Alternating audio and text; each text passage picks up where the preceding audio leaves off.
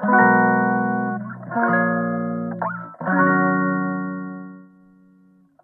くだけで文字タンクアップジャパソンです。この配信では1日10分間程度であなたの文字タンクアップにつながる情報を配信しております。今日のテーマは、意識なけ、意識なければ上達なし。バイトライアスロンです。意識なければ上達なし。バイトライアスロン。えっと、私は今、トライアスロンに興味津々です。で、7月の25日かな？の浜名湖トライアスロンに申し込む予定。今週の土曜日から申し込み開始なんで、そこに申し込んで参加する予定です。で、今足りないものはチャリですね。物理的にチャリがないのですが、まあ、どうに、申し込みさえすればどうにかするだろうということで、レンタルするのか買うのかはわかりませんが、あるいはですね、今持っている折りたたみ自転車、K3、あれ？ダホンの K3 っていう折りたたみ自転車で挑むのか、結構スピード出るので、まあ、いけなくはないかなと思ってます。ちなみに、スイム1.5キロ、チャリ40キロ、ラン10キロですね。もうまずスイムとランは普通に行けますと。1.5キロっていつも泳いでる400メートルに毛が生えたようなもの。それはちょっと言い過ぎですけど、昨日実際1キロ泳いだんですよね。だから、まああとちょっとだから、1.5はまあ余裕だろうと。しかも海で、海だから浮力あるし、あの、ウェットスーツも着ていいっていうか着るのが普通らしいので、であれば全然余裕だわってので、スイムはまあ、心配してない。で、ランも10キロはこの間ハーフマラソン走ってその半分だから、こっちも大丈夫だろうと。で、問題はチャリですね。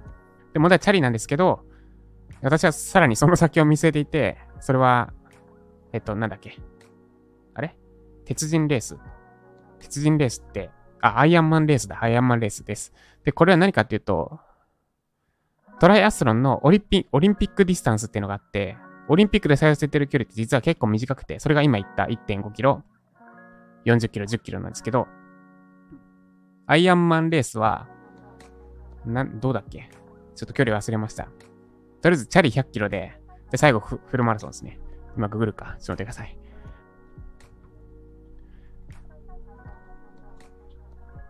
初めは、そう、トライアスロンに出ようと思ってたんですが、あ、これだ。なんか、今のポテンシャルで完走はできちゃいそうだなって思って、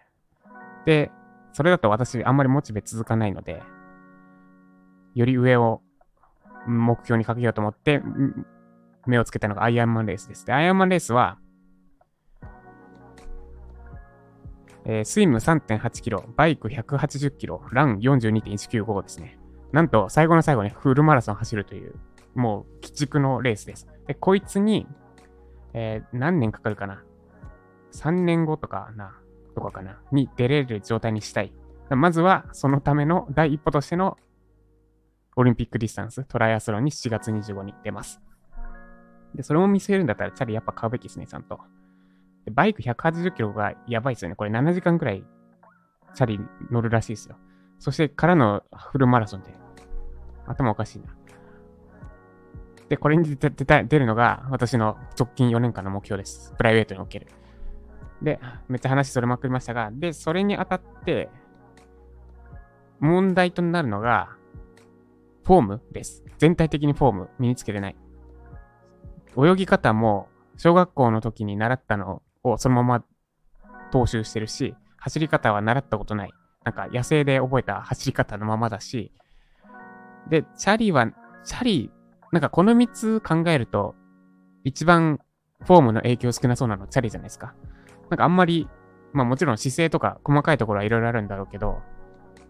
まあチャリって、そう、ランとスイムは、フォームめっちゃ重要な気がするけど、チャリは、この2つと比べたら重要じゃない気がする。もちろん重要なんだろうけど。ってことで、今、てかチャリがない、物理的にチャリがないのも、チャリがなくて練習できないのもあって、その、走り方と泳ぎ方について改めて練習してます。で、話ややこしくなるんで、泳ぎ方だけに注目してお話しすると、私はずっと去年の11月去年じゃないわ。一昨年の11月からジムに通い始めて、もう毎日本当に泳いでました。月曜日だけジムがお休みなんで、その日は代わりの体幹トレーニングとか長めにやったりして、で、本当に毎日です。ほぼ毎日。えっと、この400回ぐらい行ったのかな。それはあれか、1年、1日に1回超えるか。300回は行きましたね。400日ぐらい経ってますけど、ジム通い始めて。間違いなく300回は行きました。で、1年間で、あの、なんだ、体、入管ポイントが貯まるんですけど、毎回入るごとに。たまになんか2倍とかになって、5ポイントとかになって、スマホが通知来て、うざいんで通知消したんですけど、で、それで1000ポイント貯まるぐらいには通いました。サクッと1000ポイント貯まって、で、1000円分の商品券が手に入って、で、ちょっと高い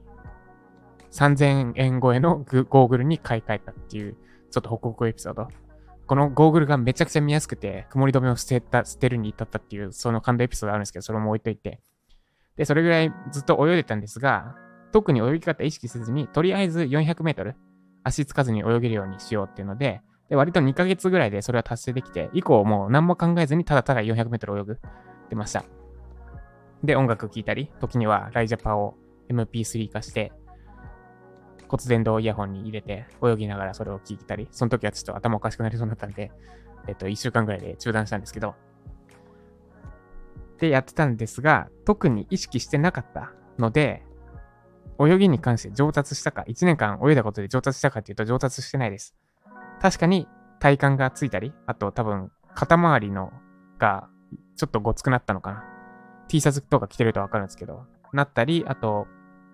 筋肉もついた。もともと56キロだったんですけど、体脂肪率変わらずに60キロまで増えました。つまり、多分ほぼ筋肉が4キロ分ついた。4キロ分の筋肉って結構やばくないですか？まあもちろん他のもついてるだろうけど、ペットボトル、2リットルペットボトル2本分の筋肉ですよ。が1年間でついたと。で、60キロって私の高校時代、サッカーバリバリやってた頃の体重と一緒なので、多分今それぐらいの、その時と同じぐらいの筋肉量、それは言い過ぎなんじゃないかって今自分で言って思ったんですけど、がついたと。は、好きはしたんですけど、泳ぎ方上達してるかっていうと一切してません。なんでかっていうと、特に意識してなかったから。で、昨日、昼に、昼に、そう、トライアスロンで、あ、泳ぎ方とか、走り方を直さないと、まず間違いなく鉄人レースは完走できないと思って、その泳ぎ方の YouTube を見ました。で、初めに見たのが、2ビート、2ビートってやつです。クロールって、私知らなかったというか、無意識でできたのかわからないですけど、あの、手と足のビート要は足何、手を何回回したら足何回、違うな、手を2回回すごとに足を何回叩くかみたいなのが決まってるらしくて、気にしたことなかったんですけど、で、2ビートっていう泳ぎ方が遠泳に適してると。で、2ビートっていうのは、手を2回回したら足2回だけ叩くと。ちょっと想像してみてください。クロールって、ば足バタ足っすよね、普通に。てか、バタ足って習った通り、足バタバタさせてて、で、それに手がついたようなもんだと思ってたんですけど、これは最近、水泳の、水泳が進歩したのか？なんかめっちゃ進化したらしいんですよ。そう、泳ぎ方って研究が進んで。それで、その2ビートとかできたのか、それとも私が習ったけど忘れたのかわかんないですけど、2ビートっていうのがあって、手、手と手を漕ぐときに右足、右、右手がおへそら辺に来るときに右足1回だけパターン。で、反対の左手がへそら辺に来るときに左足1回だけパターンってやる。で、めっちゃ遅いんですよ。やってみるとわかるんですけど。めっちゃ遅いけど、めっちゃ遅いっていうか、足全然動かさなくてもどかしくなるんですけど、でも、遅くない。ちゃんと進むんですよ。なんか、わかる。その、床、地面見えるじゃないですか、プールで。それを見てて、あれ？こんなにスピード出るんだ、これで。めっちゃ楽なのに、みたいなのが分かってで、昨日それをずっと練習してて、多分40分くらいやってました。あの、初めは、ドルフィンキックしながら、ドルフィンキック1回で手1回、ドルフィンキック1回で手1回ってのでタイミング掴んで、で、ドルフィンキックを片足だけにして、ってのをずっとや、40分くらいやってて、で、多分習得できました。つまり、意識して、で、あと YouTube で正しいインプットをしただけで、泳ぎ、私の泳ぎ方が改善されたってことです。で、こいつを極めれば、多分、てか今もう400メートルは普通にまあ、てか1キロぐらいなら、全然泳げる。呼吸も楽だし、永遠に泳ぎ入れられるような気がしてたんですけど、そこにさらにこの2ビートキックによるクロールを習得したらもっと楽になるから、後半のチャリとかランに体力取っておける。みたいなです。で、ここでお話ししたかったのは、私の水泳が上達しましたって話ではなくて、意識しなければ上達はしないってことです。私がかつて、この1年間ずっと400メートル毎日泳いでたけど、水泳、クロール、クロールが全然上達しなかったように、意識しなければ一切上達はしません。で、これは何に置き換えて言えるかというと、ライティングです。なんか何も考えずに案件こなすだけでは絶対に上達しません。で、じゃあ何が必要なのかっていうと、2つです。ままず1つは、今までにも何回も話している意識です。上達しようとする意識。で、もう1個、地味にというか、両翼として必要なのが、チャリの、えっ、ー、と、意識がチャリの前輪であれば、チャリの後輪に当たるのが正しいインプットです。で、まず私の話に戻すと、私の水泳の話に戻すと、私は、もう今の泳ぎ方が完成形だと思ってました。それ以上上にないと思ってた。もう改善、なんか、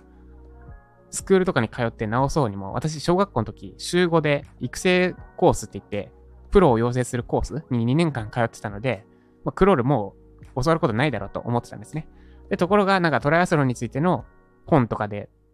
読んだら、2ビートキックがおすすめみたいな書いてあって、クロールの。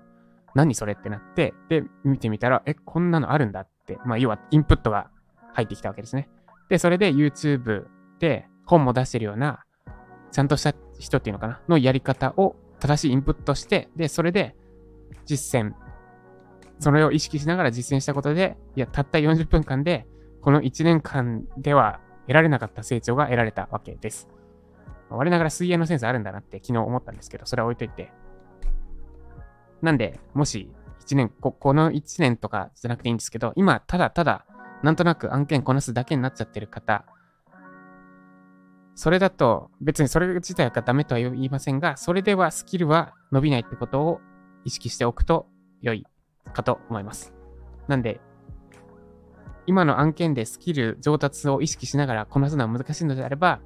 なんか別の機会でスキルアップの時間を設けるとか、